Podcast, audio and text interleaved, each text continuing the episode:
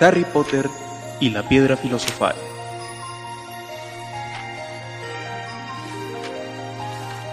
Capítulo 7 El sombrero seleccionador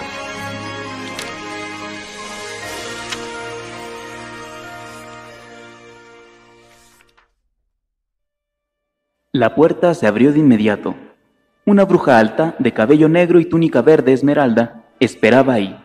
Tenía un rostro muy severo y el primer pensamiento de Harry fue que se trataba de alguien con quien era mejor no tener problemas. Los de primer año, profesora McGonagall. Muchas gracias, Hagrid. Yo los llevaré desde aquí. Abrió bien la puerta. El vestíbulo de entrada era tan grande que hubieran podido meter toda la casa de los Dursley en él. Las paredes de piedra estaban iluminadas con resplandecientes antorchas como las de Gringotts. El techo era tan alto que no se veía, y una magnífica escalera de mármol frente a ellos conducía a los pisos superiores. Siguieron a la profesora McGonagall a través de un camino señalado en el suelo de piedra. Harry podía oír el ruido de cientos de voces que salían de un portal situado a la derecha. El resto del colegio debía de estar ahí. Pero la profesora McGonagall llevó a los de primer año a una pequeña habitación vacía, fuera del vestíbulo. Se reunieron ahí, más cerca unos de otros de lo que estaban acostumbrados, mirando con nerviosismo a su alrededor. Bienvenidos a Hogwarts. El banquete de comienzos de año se celebrará dentro de poco, pero antes de que ocupen sus lugares en el gran comedor, deberán ser seleccionados para sus casas. La selección es una gran ceremonia muy importante, porque mientras estén aquí, sus casas serán como su familia, tendrán clases con el resto de la casa que les toque. Dormirán en los dormitorios de sus casas, pasarán tiempo libre en la sala común de la casa. Las cuatro casas se llaman Gryffindor, Hufflepuff, Ravenclaw y Slytherin. Cada casa tiene su propia noble historia y cada una ha producido notables brujas y magos.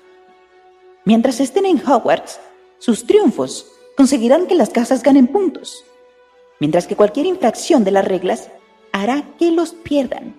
Al finalizar el año, la casa que obtenga más puntos será premiada con la Copa de la Casa, un gran honor.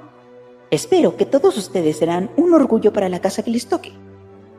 La ceremonia de selección tendrá lugar dentro de pocos minutos frente al resto del colegio. Les sugiero que, mientras esperan, se arreglen lo mejor posible. Los ojos de la profesora se detuvieron un momento en la capa de Neville, que estaba atada bajo su oreja izquierda, y en la nariz manchada de ron. Con nerviosismo, Harry trató de aplastar su cabello. Volveré cuando lo tengamos todo listo para la ceremonia. Dijo la profesora McGonagall. Por favor, esperen tranquilos. Salió de la habitación. Harry tragó con dificultad. Ah, ¿Cómo se las arreglan exactamente para seleccionarnos? Ah, creo que es una especie de prueba. Fred dice que duele mucho, pero creo que era una broma. El corazón de Harry dio un terrible salto.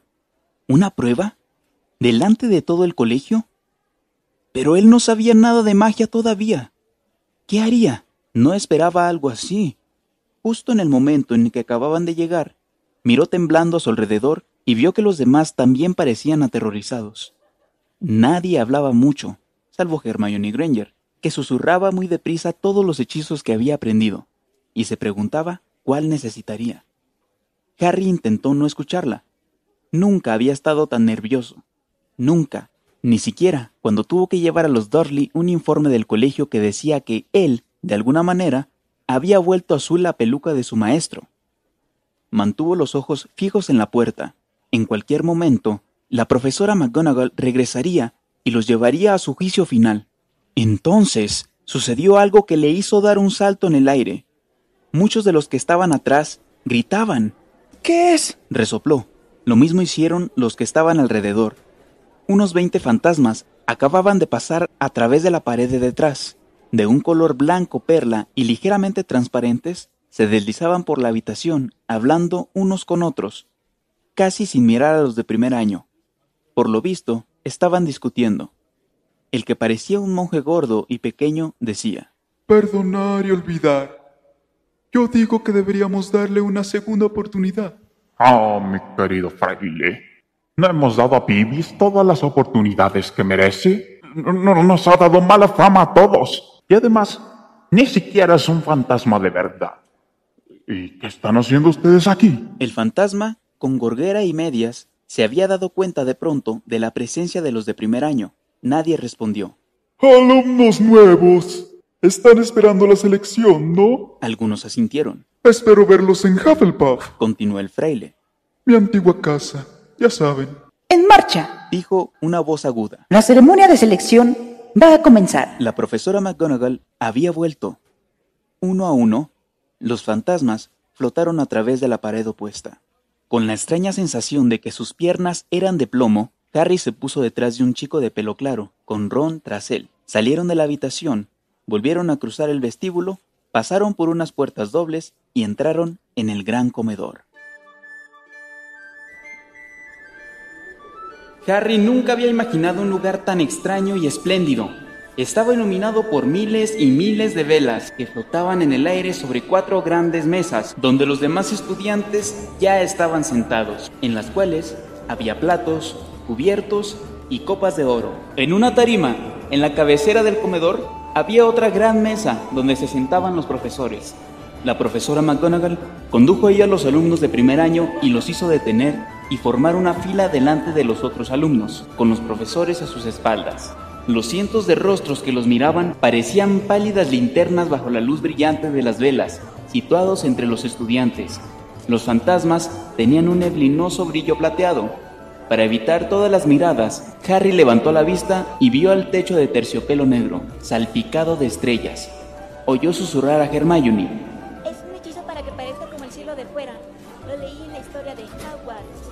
Era difícil creer que allí hubiera techo y que el gran comedor no se abriera directamente a los cielos. Harry bajó la vista rápidamente, mientras la profesora McGonagall ponía en silencio un taburete de cuatro patas frente a los de primer año. Encima del taburete puso un sombrero puntiagudo de mago. El sombrero estaba remendado, raído y muy sucio. Tía Petunia no lo habría admitido en su casa. Tal vez tenían que intentar sacar un conejo del sombrero, pensó Harry algo irreflexivamente. Eso era típico de, al darse cuenta de que todos los del comedor contemplaban al sombrero, Harry también lo hizo. Durante unos minutos se hizo un silencio completo. Entonces, el sombrero se movió. Una rasgadura cerca del borde se abrió, ancha como una boca, y el sombrero comenzó a cantar. Piensas que no soy bonito, pero no juzgues por lo que ves. Me comeré a mí mismo si puedes encontrar un sombrero más listo que yo. Puedes tener bombines negros, sombreros altos y elegantes, pero soy el sombrero seleccionador. Y puedo superar a todos. No hay nada escondido en tu cabeza el sombrero seleccionador no ve. Así que pruébame y te diré si perteneces a Gryffindor, donde habitan los valientes, su osadía, temple y caballerosidad. Pueden poner aparte a los de Gryffindor. Puedes pertenecer a Hufflepuff, donde son justos y leales, esos perseverantes Hufflepuff. ¿O de verdad que no temen al trabajo pesado? ¿O a la antigua sabiduría de Ravenclaw? Si tienes una mente dispuesta, porque los de inteligencia y erudición siempre encontrarán allí a sus semejantes. O en Slytherin harás tus verdaderos amigos. Esa gente astuta utiliza cualquier medio para lograr sus fines. Así que pruébame, no tengas miedo. Y no recibirás una bofetada.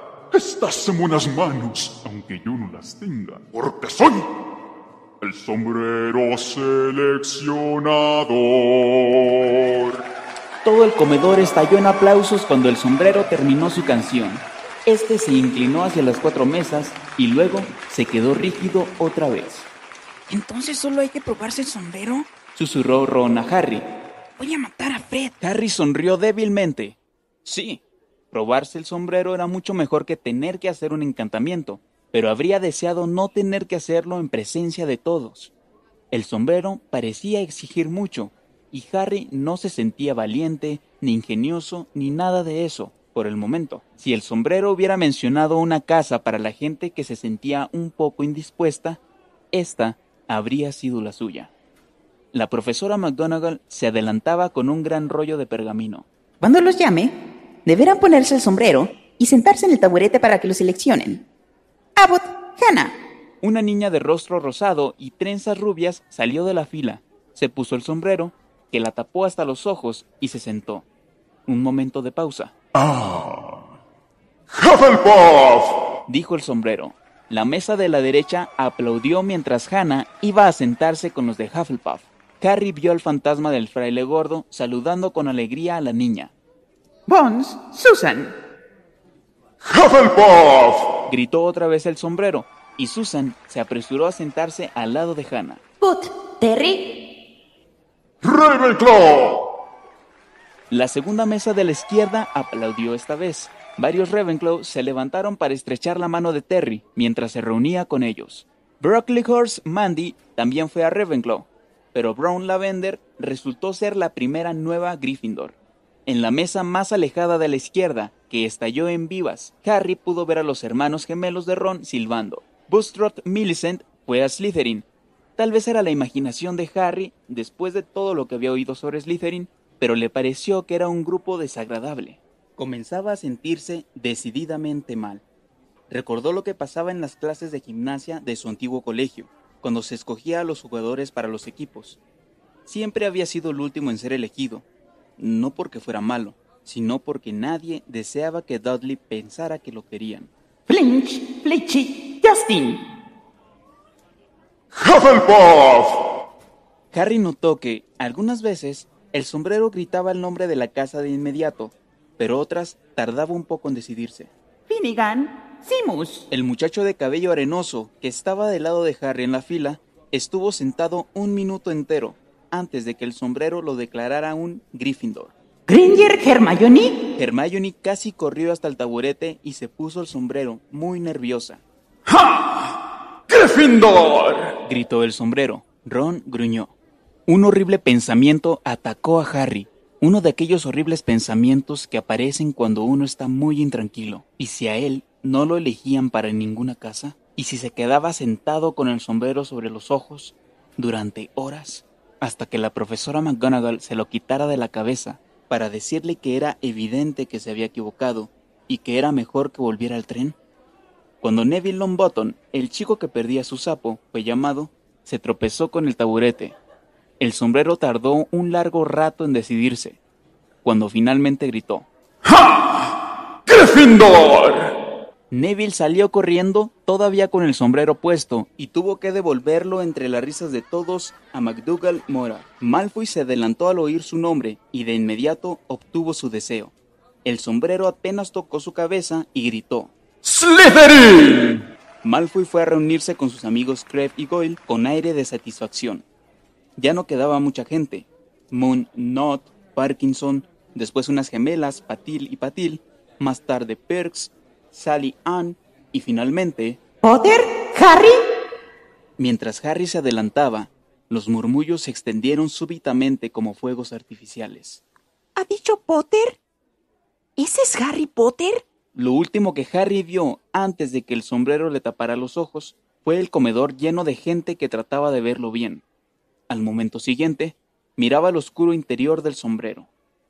Esperó. Dijo una vocecita en su oreja. Difícil, muy difícil, lleno de valor, lo veo. Ah, tampoco la mente es mala. Hay talento, oh vaya que sí, y una buena disposición para probarse a sí mismo. Esto es muy interesante. Entonces, ¿dónde te pondré? Harry se aferró a los bordes del taburete y pensó. En Slytherin no, ¿eh? ¿Estás seguro? Podría ser muy grande, ¿sabes? Lo tienes todo aquí, en tu cabeza. Y Slytherin te guiaría en el camino hacia la grandeza. No hay dudas, ¿verdad? Bueno, si estás seguro, mejor que seas... ¡Gryffindor! Harry oyó al sombrero gritar la última palabra a todo el comedor. Se quitó el sombrero y anduvo algo mareado hacia la mesa de Gryffindor. Estaba tan aliviado de que lo hubiera elegido y no lo hubiera puesto en Slytherin, que casi no se dio cuenta de que recibía los saludos más calurosos hasta el momento. Percy, el prefecto, se puso de pie y le estrechó la mano vigorosamente, mientras los gemelos Weasley gritaban ¡Tenemos a Potter! ¡Tenemos a Potter! Harry se sentó en el lado opuesto al fantasma que había visto antes. Este le dio una palmada en el brazo, dándole la horrible sensación de haberlo metido en un cubo de agua helada. Podía ver bien la mesa alta, en la punta, cerca de él, estaba Hagrid, que lo miró y levantó los pulgares. Harry le sonrió, y allí, en medio de la mesa alta, en una gran silla de oro, estaba sentado Albus Dumbledore. Harry lo reconoció de inmediato, por el cromo de las ramas de chocolate. El cabello plateado de Dumbledore era lo único que brillaba tanto como los fantasmas. Harry también vio al profesor Quirrell, el nervioso joven del caldero chorreante. Estaba muy extravagante, con un gran turbante púrpura, y ya quedaban solamente tres alumnos para seleccionar. A Tarpin Lisa le tocó Ravenclaw, y después le llegó el turno a Ron. Tenía una palidez verdosa y Harry cruzó los dedos debajo de la mesa. Un segundo más tarde, el sombrero gritó ¡Ja! ¡Gryffindor! Harry aplaudió con fuerza junto con los demás, mientras que Ron se desplomaba en la silla más próxima. Bien hecho, Ron. Excelente, dijo pomposamente Percy Weasley por encima de Harry, mientras que Sabine Blaze era seleccionado para Slytherin. La profesora McGonagall enrolló el pergamino y se llevó el sombrero seleccionador. Harry miró su plato de oro vacío. Acababa de darse cuenta de lo hambriento que estaba. Los pasteles le parecían algo del pasado. Albus Dumbledore se había puesto de pie. Miraba con expresión radiante a los alumnos, con los brazos muy abiertos, como si nada pudiera gustarle más que verlos ahí. Bienvenidos, Dijo, bienvenidos a un año nuevo en Hogwarts. Antes de comenzar nuestro banquete, quiero decirles unas pocas palabras. Y aquí están. Papanatas, llorones, baratijas, pellizco. Muchas gracias. se volvió a sentar. Todos aplaudieron y vitorearon. Harry no sabía si reír o no. Está un poquito loco, ¿no? Preguntó con aire inseguro a Percy. Loco, dijo Percy con frivolidad.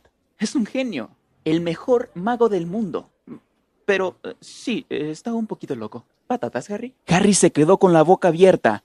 Los platos que había enfrente a él de pronto estuvieron llenos de comida. Nunca había visto tantas cosas que le gustara comer sobre una mesa. Carne asada, pollo asado, chuletas de cerdo y de ternera, salchichas, tocino y filetes, patatas cocidas, asadas y fritas, pudín, guisantes, zanahorias, salsa de carne, salsa de tomate y, por alguna extraña razón, bombones de menta. Los Dursley nunca habían matado de hambre a Harry, pero tampoco le habían permitido comer todo lo que quería. Dudley siempre se servía lo que Harry deseaba, aunque no le gustara. Harry llenó su plato con un poco de todo, salvo los bombones de menta, y comenzó a comer. Todo estaba delicioso, Eso tiene muy buen aspecto. dijo con tristeza el fantasma de la gola, observando a Harry mientras éste cortaba su filete. No puede. No he comido desde hace unos 400 años. No lo necesito, por supuesto, pero uno lo echa de menos. Creo que no me he presentado, ¿verdad? Sir Nicholas de Mimsy Parpington a su servicio, fantasma residente de la Torre de Gryffindor. Yo sé quién es usted. Dijo súbitamente Ron. Mi hermano me lo contó. Usted es Nick casi decapitado. Eh, Yo preferiría que me llamaran Sir Nicholas de Mimsy... ¿Casi decapitado? ¿Cómo se puede estar casi decapitado? Pero lo interrumpió Seamus Finnegan, el del pelo color arena. Sir Nicholas pareció muy molesto, como si su conversación no resultara como lo había planeado. Se agarró la oreja izquierda y tiró. Toda su cabeza se separó de su cuello y cayó sobre su hombro, como si tuviera una bisagra. Era evidente que alguien había tratado de decapitarlo, pero que no lo había hecho bien. Pareció complacido ante las caras de asombro y volvió a ponerse la cabeza en su sitio. Tosió y dijo, Así que, nuevos Gryffindors, espero que este año nos ayuden a ganar el campeonato para la casa. Gryffindor nunca ha estado tanto tiempo sin ganar. Slytherin ha ganado la copa seis veces seguidas. El varón sanguinario se ha vuelto insoportable. Él es el fantasma de Slytherin. Harry miró hacia la mesa de Slytherin y vio un fantasma horrible sentado ahí, con ojos fijos y sin expresión, un rostro demacrado y las ropas manchadas de sangre plateada. Estaba justo al lado de Malfoy, que, como Harry vio con gusto, no parecía muy contento con su presencia. ¿Cómo es que está todo lleno de sangre? Preguntó Simus con gran interés. Oh, nunca se lo he preguntado. Dijo con delicadeza Nick casi decapitado. Cuando hubieron comido todo lo que quisieron, los restos de comida desaparecieron de los platos, dejándolos tan limpios como antes. Un momento más tarde aparecieron los postres, trozos de helado de todos los gustos que uno se pudiera imaginar, pasteles de manzana, tartas de melaza, relámpagos de chocolate, rosquillas de mermelada, bizcochos borrachos, presa, jalea, arroz con leche. Mientras Harry se servía una tarta, la conversación se centró en las familias. Yo soy mitad y mitad. Mi padre es muggle. Mamá, una bruja. No se lo dijo hasta que se casaron. Fue una sorpresa algo desagradable para él. Los demás rieron. ¿Y tú, Neville? Dijo Ron. Bueno, mi abuela me crió y ella es una bruja, pero la familia creyó que yo era todo un muggle durante años. Mi tío abuelo Aldi trataba de sorprenderme descuidado y forzarme a que saliera algo de magia de mí. Una vez casi me ahoga, cuando quiso tirarme al agua en el puerto de Blackpool. Pero no pasó nada hasta que cumplí ocho años. El tío abuelo Aldi había ido a tomar el té y me tenía tomado de los tobillos y colgando una ventana del piso de arriba. Cuando mi tía abuela Enid le ofreció un merengue y él accidentalmente me soltó, pero yo reboté todo el camino, en el jardín y la calle. Todos se pusieron muy contentos. Mi abuela estaba tan feliz que lloraba. Y tendrías que haber visto las caras cuando vine aquí. Creían que no sería tan mágico como para venir. El tío abuelo Algie estaba tan contento que me compró mi sapo. Al otro lado de Harry, Percy Weasley y Hermione estaban hablando de las clases. Espero que empiecen enseguida. Hay mucho que aprender. Yo estoy particularmente interesada en transformaciones. Ya sabes, convertir algo en otra cosa. Por supuesto, puede parecer muy difícil. Hay que empezar con cosas pequeñas, como cerillas y en todo eso. Harry, que comenzaba a sentirse reconfortado y somnoliento, miró otra vez hacia la mesa alta. Hagrid bebía copiosamente de su copa. La profesora McGonagall hablaba con el profesor Dumbledore. El profesor Quirrell, con su absurdo turbante, conversaba con un profesor de grasiento pelo negro, nariz ganchuda y piel cetrina. Todo sucedió muy rápidamente. El profesor de nariz ganchuda miró por encima del turbante de Quirrell, directamente a los ojos de Harry, y un dolor agudo golpeó a Harry en la cicatriz de la frente. ¡Ay! Harry se llevó la mano a la cabeza. ¿Qué ha pasado? preguntó Percy. Nada. El dolor desapareció tan súbitamente como había desaparecido. Era difícil olvidar la sensación que tuvo Harry cuando el profesor lo miró. Una sensación que no le gustó en absoluto. ¿Quién es el que está hablando con el profesor Quirrell? Preguntó a Percy. Oh, ¿ya conocías a Quirrell entonces? No es raro que parezca tan nervioso. Ese es el profesor Snape. Su materia es pociones, pero no le gusta. Todo el mundo sabe que quiere el puesto de Quirrell. Snape sabe muchísimo sobre las artes oscuras. Harry vigiló a Snape durante un rato, pero el profesor no volvió a mirarlo. Por último, también desaparecieron los postres y el profesor Dumbledore se puso nuevamente de pie. Todo el salón permaneció en silencio. Solo unas pocas palabras más. Ahora que todos hemos comido y bebido, tengo unos pocos anuncios que hacerles para el comienzo del año. Los de primer año deben tener en cuenta que los bosques del área del castillo están prohibidos para todos los alumnos y unos pocos de nuestros antiguos alumnos también deberán recordarlo. Los ojos relucientes de Dumbledore apuntaron en dirección a los gemelos Weasley. El señor Filch, el celador, me ha pedido que les recuerde que no deben hacer magia en los recreos ni en los pasillos. Las pruebas de Quidditch tendrán lugar en la segunda semana del curso. Los que estén interesados en jugar deben ponerse en contacto con la señora Hooch. Y por último, quiero decirles que este año el pasillo del tercer piso del lado derecho está fuera de los límites permitidos para todos aquellos que no deseen una muerte dolorosa. Harry rió, pero fue uno de los pocos que lo hizo. ¿Lo dijo en serio? Creo que sí, dijo Percy, mirando ceñudo a Dumbledore. Es raro, porque habitualmente nos dice el motivo por el que no podemos ir a ningún lugar. Por ejemplo, el bosque está lleno de animales peligrosos. Todos lo saben. Creo que, al menos, debió avisarnos a nosotros, los prefectos. Y ahora, antes de que vayamos a acostarnos, cantemos la canción del colegio. exclamó Dumbledore. Harry notó que las sonrisas de los profesores se habían vuelto algo forzadas. Dumbledore agitó su varita como si tratara de atrapar una mosca, y una larga tira dorada apareció.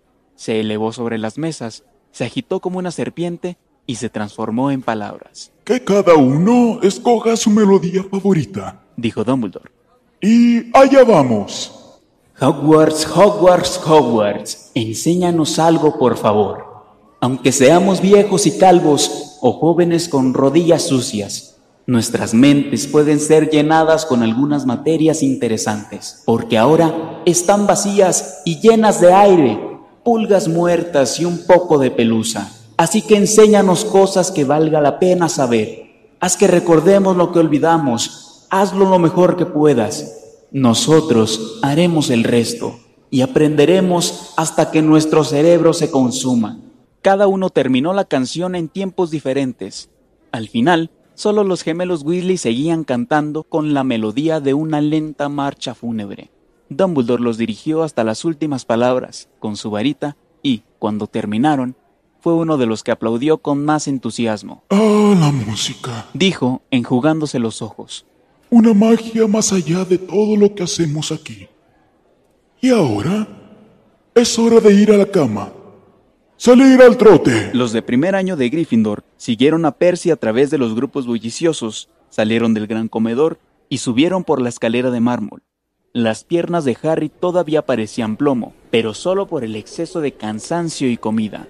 Estaba tan cansado que ni se sorprendió al ver que la gente de los retratos, a lo largo de los pasillos, susurraba y los señalaba al pasar, o cuando Percy, en dos oportunidades, los hizo pasar por puertas oscuras detrás de paneles corredizos y tapices que colgaban de las paredes. Subieron más escaleras, bostezando y arrastrando los pies, y cuando Harry comenzaba a preguntarse cuánto tiempo más deberían seguir, se detuvieron súbitamente. Unos bastones flotaban en el aire por encima de ellos, y cuando Percy se acercó, comenzaron a caer contra él. Pibis, Dijo Percy a los de primer año. es un duende, lo que en las películas llaman poltergeist. ¡Pibis! ¡Aparece! La respuesta fue un ruido fuerte y grosero, como si se desinflara un globo. ¿Quieres que vaya a buscar al varón sanguinario? Se produjo un chasquido y un hombrecillo con ojos oscuros y perversos y una boca ancha apareció flotando en el aire con las piernas cruzadas y empuñando los bastones. Dijo con un maligno cacareo. ¡Los horribles novatos! ¡Qué divertido! De pronto se abalanzó sobre ellos. Todos se agacharon. Vete, Pibis. O el varón sanguinario se enterará de esto. Lo digo en serio.